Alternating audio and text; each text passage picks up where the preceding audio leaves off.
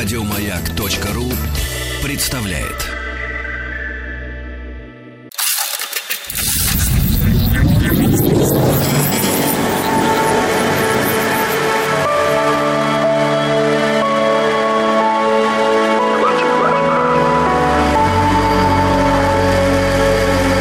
Стаховский лайф на маяке. Это «Объект-22», Евгений Стаховский. Здесь 94-я серия цикла, посвященного неожиданным, неординарным, из ряда вон смертям. Впрочем, вот уже 24-ю серию мы прибываем во втором сезоне, где обращаемся к людям, которые, ну, не то чтобы имели какую-то странную смерть, но они умудрились родиться и умереть в одну дату в разные, разумеется, годы. Мы все больше и больше входим в 20 век, хотя идем, да, в хронологическом порядке, и родились те люди, о которых и сегодня пойдет речь, все-таки еще в конце века 19 пространства. Надеюсь, успею несколько имен. И начнем сегодня с Гертруды Эстер, американской киноактрисы. Она родилась в Лейквуде, штат Агая, в рабочей семье немецкого происхождения. И ее имя при рождении Гертруда Ирен Эйстер. Эстер, это она уже стала такой на американский манер. Вообще карьеру она начинала как музыкант, играла в женском коллективе на тромбоне, в речном плавучем театре, гастролировала по стране. В Нью-Йорке она ушла из группы, чтобы получить работу в кино, и правда стала сниматься сначала в маленьких ролях, ну а в конце концов, в общем, стала звездой. Карьера ее продолжалась с 1915 по 1962 год. За это время она снялась более чем в 250 фильмов. И первое известное появление – это короткометражка «Under two flags», под двумя флагами, 1915 год. Если же говорить о популярных немых картинах вообще, то э, здесь бы я вспомнил «Маленькую сиротку», это 17 год, «Невозможная мисс Белью» и «Увлеченная сценой» с Глорией Свенсон – в главной роли «Силач» 26 года с Гэри Лэнгдоном. Этот э, фильм стал, кстати, первой крупной работой Фрэнка Капры. С приходом в кинематограф звука Эстер не выпала из обоймы продолжила играть. Правда, картин стало гораздо меньше, да и роли не крупные. С середины 30-х годов у нее практически были только роли, которые даже не упоминались во вступительных титрах. Тем не менее, многие из картин, в которых она снялась, э, в итоге стали великими. Например, «Великий Зигфельд, или «Все о Еве», или «Бульвар Сансет», «Месье Верду». А, она была одной из жертв в приключении Шерлока Холмса «Багровый коготь» 1944 года и была в рядах статистов в 1956 году в экранизации романа «Вокруг света за 80 дней». Прекрасная картина, получившая, как вы помните, 5 «Оскаров». И если вдруг вы не видели, то непременно Филиаса Фога играет Дэвид Нивен, а в других ролях Ширли Маклейн, Марлин Дитрих, Фрэнк Синатра, Фернандель, Бастер Китон, Джон Кэррадайн, в общем, всех и не перечислить. Часто считается, что последнее появление Гертруды Астор было в вестерне Джона Форда «Человек, который застрелил Либерти Вэланса». Вообще с Фордом их связывала давняя дружба. Гертруда была хорошей наездницей и даже выступала в качестве каскадера с молодым Джоном Фордом. Кроме того, можно вспомнить короткометражный фильм «Приятель Шайена», одна из ранних работ Форда, где Гертруда Эстер исполнила главную роль. Но после «Либерти Вэланса» эм, Гертруда все-таки появилась в эпизоде телесериала «Неприкасаемые», мюзикле «Непотопляемая» Молли Браун, сыграла старушку в сериале «Моя мать машина» и вроде как даже мелькнула в звуках музыки 65 -го года. Ну, точно известно, что к 67-му она все же закончила карьеру после травмы спины. Умерла Гертруда Эстор в свой 90-й день рождения в Вудленд-Хиллз, штат Калифорния, от инсульта. Похоронен на кладбище Холливуд Forever.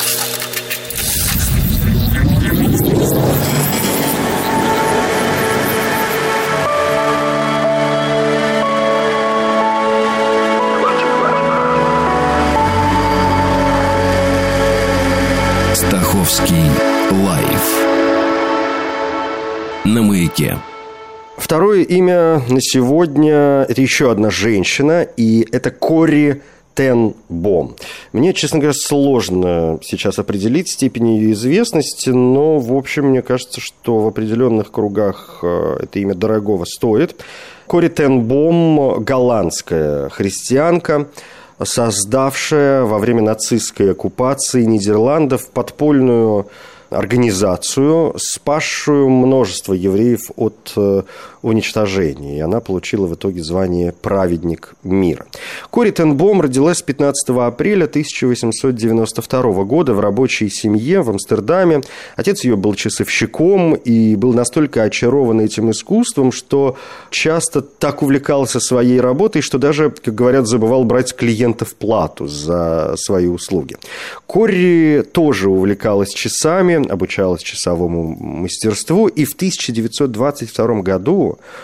Кори Тенбоум стала первой женщиной, получившей лицензию часового мастера в Нидерландах. Семья ее была весьма религиозной, они были христианами-кальвинистами в голландской реформаторской церкви, и это вдохновляло их на служение обществу. Рассказывают, что они предлагали жилье, еду и деньги тем, кто в них нуждался, так что неудивительно, что помимо работы в магазине отца, Кори уже в юном возрасте создала молодежный клуб для девочек-подростков, подростков. И этот клуб проводил религиозные занятия, и занятия по исполнительскому искусству, шитью и ремеслам, был довольно популярен. В мае 1940 года немцы вторглись в Нидерланды, и одним из их первых ограничений стал запрет молодежных организаций, естественно, молодежного клуба Кори Тенбом в том числе. Ну, а дальше все как обычно – голландские евреи оказались под угрозой отправки в концлагеря. В мае 42-го к Тенбомам пришла хорошо одетая женщина с чемоданом в руке и сказала, что она еврейка, ее муж арестован, ее сын скрывается – и сама она страшно боится. Она слышала, что Тенбомы раньше помогли своим еврейским соседям и спросила, могут ли они помочь ей тоже. Каспер, отец Кори, с готовностью согласился, несмотря на то, что полицейское управление было всего в половине квартала от их дома. Каспер как поклонник Библии вообще и Ветхого Завета в частности, верил, что евреи были избранным народом. И он сказал женщине в этом доме, народ Божий всегда приветствуется. И вот таким образом в доме Тенбомов э, образовался тайник или убежище, такая секретная комната, которая как раз находилась в спальне Кори за фальшивой специально созданной стеной, вмещала шесть человек – ну, может быть, семь, может быть, иногда пять, люди все-таки разные. В доме был установлен зумер, чтобы предупредить укрывающихся, и они смогли укрыться в тайнике. Места было достаточно, но военное время всегда предполагает еще и нехватку продовольствия. Каждый нееврейский голландец получал продовольственную карточку с возможностью получать еженедельные талоны на питание. И благодаря своей благотворительной деятельности Кори Тенбом – знала многих людей в своем районе и как-то вспомнила про семью с дочерью-инвалидом, чей отец был государственным служащим и теперь отвечал за местное отделение по продовольственным картам. И однажды вечером она пришла к нему домой, и он спросил, сколько тебе нужно продовольственных карточек? Она сначала слегка растерялась и сказала «пять», но число, которое в итоге было написано, ее буквально поразило. Это число было 100. Так она смогла раздать множество карточек тем, кто в них нуждался. 28 февраля 1944 года голландский информатор Ян Фогель рассказал нацистам о работе Тенбомов. Тем же днем вся семья была арестована. Их отправили в тюрьму Схеверинген после того, как при обыске были обнаружены материалы о деятельности сопротивления, а Тенбома укрывали у себя и деятелей сопротивления – кроме того, у них в доме нашли дополнительные продовольственные карточки. Группа, которая в этот момент пряталась в убежище, в тайнике, осталась незамеченной. И однажды уже в тюрьме Кори получила письмо «Все часы в вашем кабинете в безопасности». Это означало, что подпольщикам удалось сбежать. В марте Тенбом посадили в одиночную камеру. Через три месяца ее доставили на первое слушание. На суде Тенбом рассказала о своей работе с умственно отсталыми. Нацистский лейтенант начал над ней издеваться, потому что нацисты убивали умственно отсталых людей в течение многих лет в соответствии с их политикой Евгеники. И Тенбом на это заявила, что в глазах Бога умственно отсталый человек может быть более ценен, чем часовщик или чем лейтенант. В итоге Корри вместе с сестрой Бетси была отправлена сначала в концлагерь Герцогенбуш на территории Нидерландов, а затем в Германию, в крупнейший женский концентрационный лагерь нацистов Равенсбрюк. Здоровье ее было вроде неплохим к тому моменту, а вот здоровье ее сестры Бетти продолжало ухудшаться, и она скончалась 16 декабря 1944 года в возрасте 59 лет. Перед смертью она сказала Кори, нет такой глубокой ямы, чтобы Бог не был еще глубже. 15 дней спустя Кори неожиданно была освобождена. Позже она узнала, что ее освободили из-за канцелярской ошибки, и что через неделю все женщины ее возрастной группы были отправлены в газовые камеры.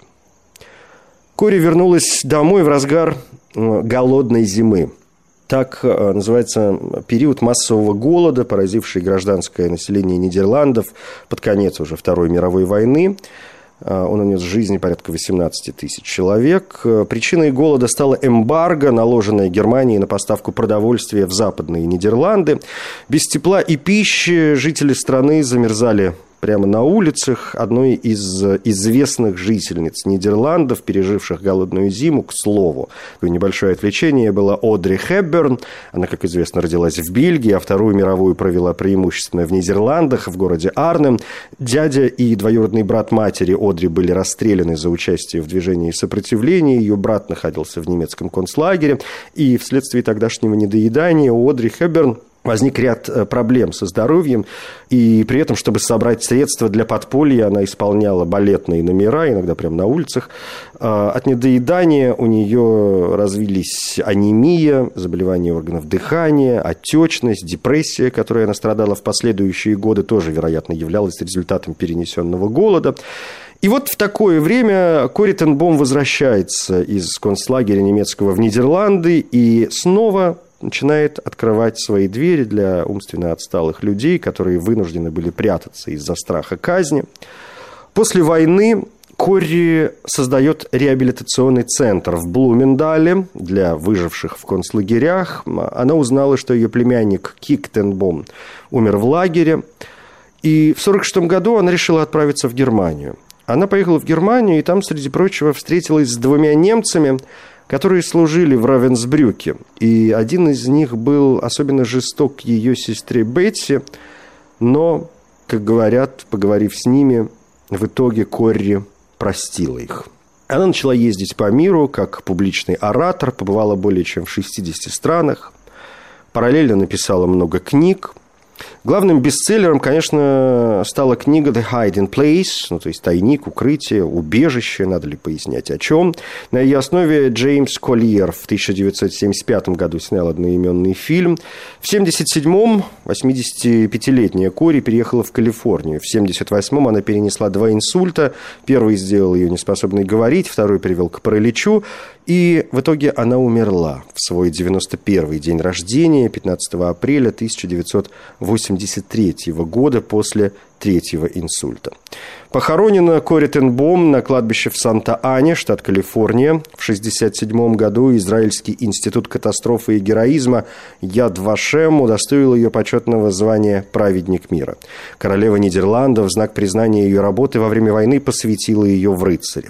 В ее родном доме с 1988 года открыт музей, где восстановлен интерьер года 44-го. В 2011 году вышел фильм «Возвращение в укрытие», частично основанный на книге Ханса Поли, бывшего одним из тех, кто прятался в тайнике Тенбомов во время войны. И в этой картине э, как личные воспоминания Ханса Поли, так и исследования из Национального архива Нидерландов. Фильм не является ни ремейком, ни приквелом, ни продолжением фильма 1975 года «Укрытие», а скорее представляет собой взгляд на попытки сопротивления голландского подполья во время Второй мировой войны.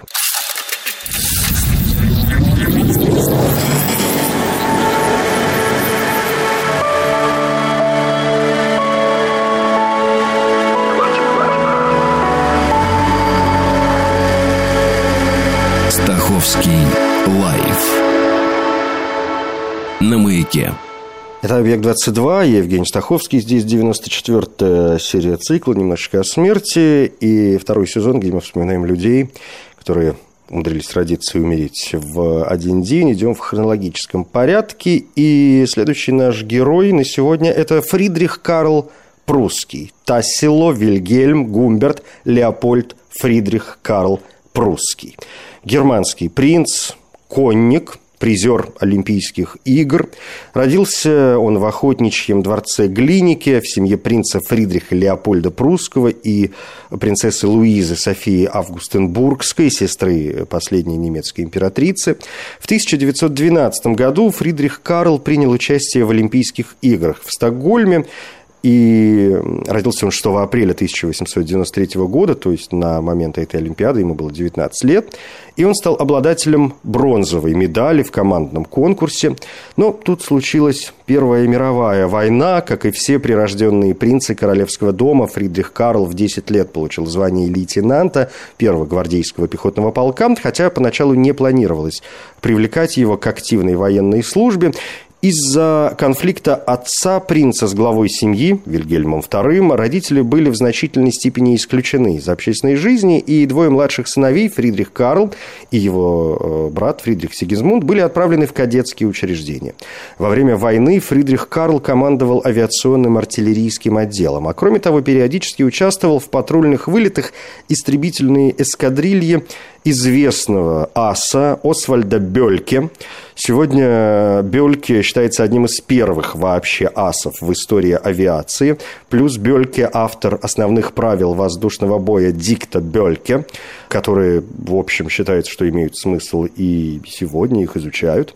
И вот во время одного из таких полетов 21 марта 1917 года принц был ранен в ногу и был вынужден приземлиться. Он посадил свой самолет «Альбатрос» на ничего ничейной земле. Ничейная земля во время Первой мировой – это пространство между системами траншей воюющих сторон.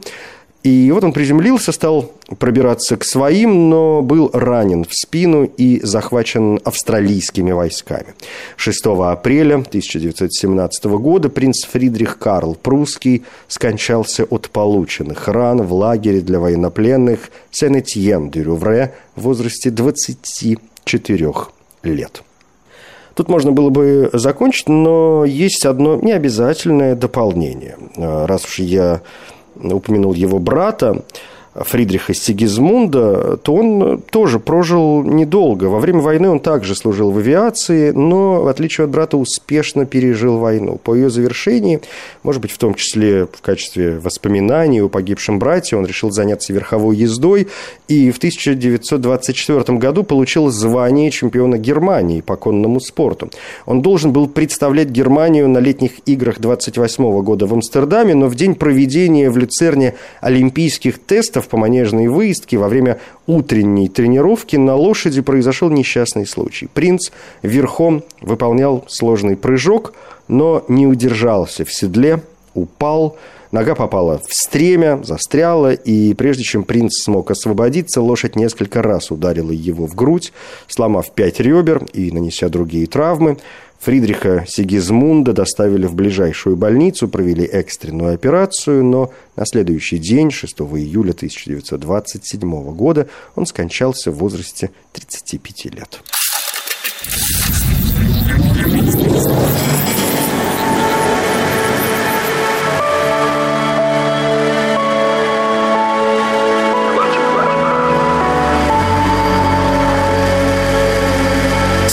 Стаховский лайф на маяке.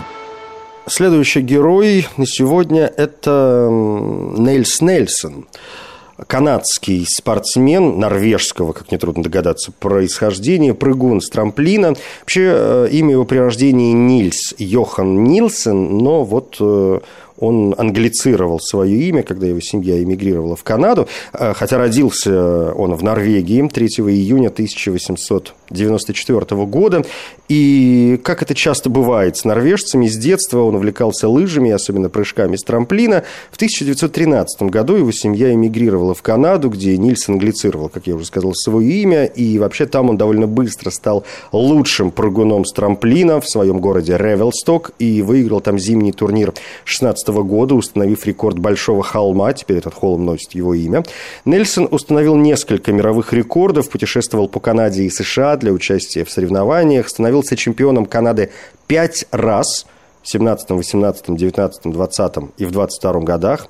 В 28-м он планировал поехать на зимнюю Олимпиаду, летняя, которую мы сегодня вспоминали, э, проходила в Амстердаме, зимняя в Швейцарии, в Санкт-Морице. Но для того, чтобы туда поехать, у него не хватало денег. И он решил подзаработать на грузовом судне, но официальные лица из э, британской делегации посчитали это неуместным для команды, и Нельсон в итоге так никогда и не поучаствовал в Олимпийских играх. Зимой 1932 года он начал работать инструктором в Квебеке. В том же году в результате несчастного случая на охоте он потерял руку и больше никогда не прыгал. Но продолжил работать как организатор мероприятий был президентом Ассоциации любителей лыжного спорта Западной Канады, а позже вице-президентом Канадской любительской ассоциации лыжного спорта. Нельс Нельсон умер от сердечной недостаточности в Филде, Британская Колумбия, 3 июня 1943 года в свой 49-й день рождения. Его имя ныне вписано в Национальный лыжный зал славы США и в Канадский зал славы лыжного спорта.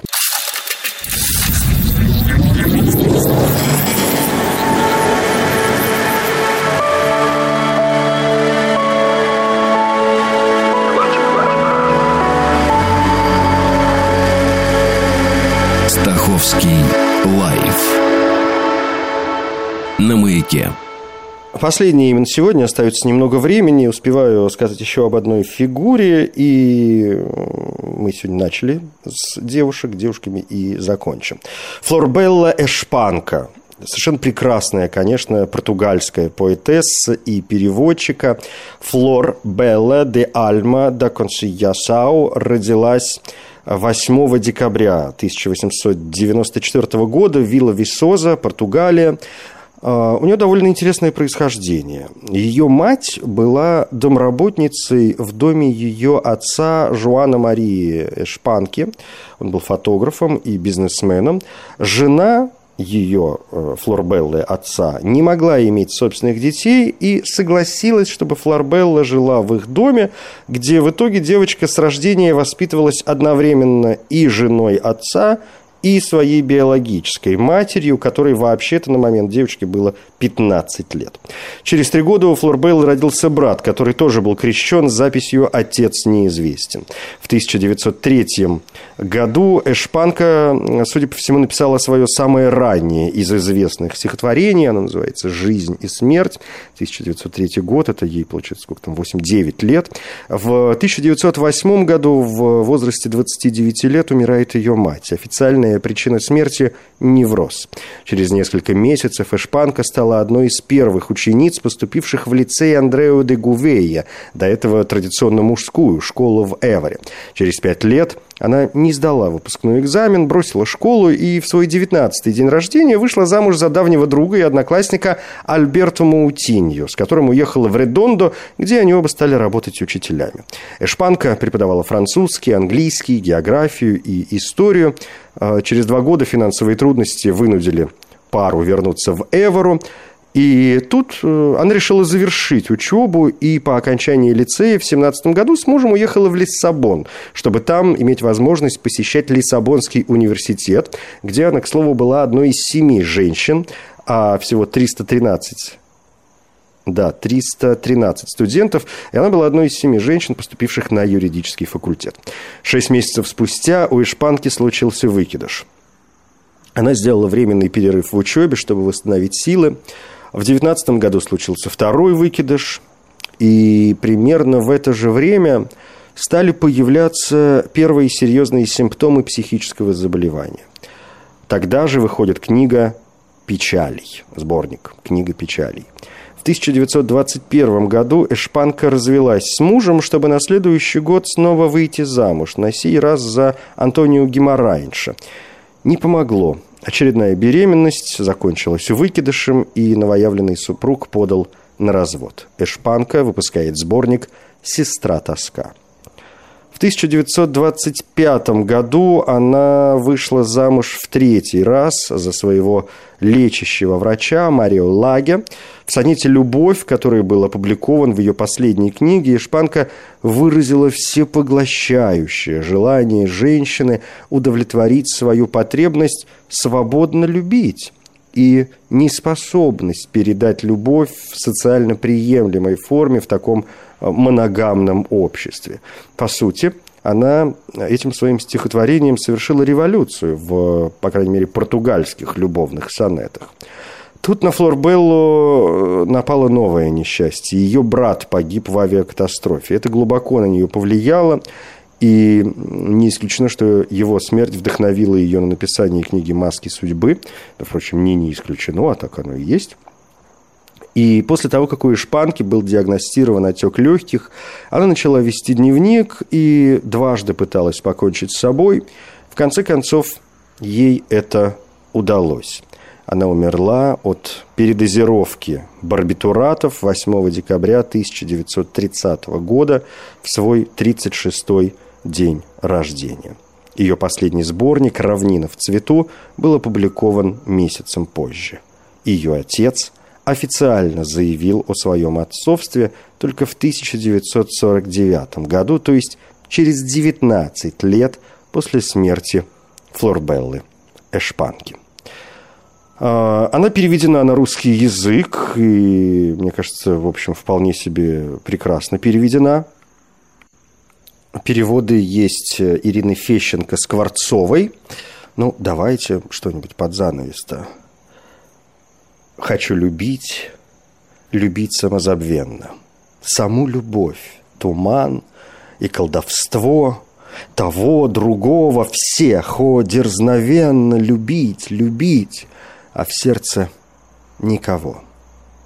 Пленить, забыть равно благословенно, добро ли зло, ну что мне до того? Кто скажет, что возможно одного всю жизнь любить, обманет откровенно. Одну весну встречает всякий сущий, что петь ее желанный и цветущий, Бог дал нам голос, чтобы петь любя. Распеплом стать и мне на свете этом — пусть ночь моя зардеется рассветом. Терять себя, чтоб отыскать себя. Это «Объект-22». Я Евгений Стаховский. Спасибо.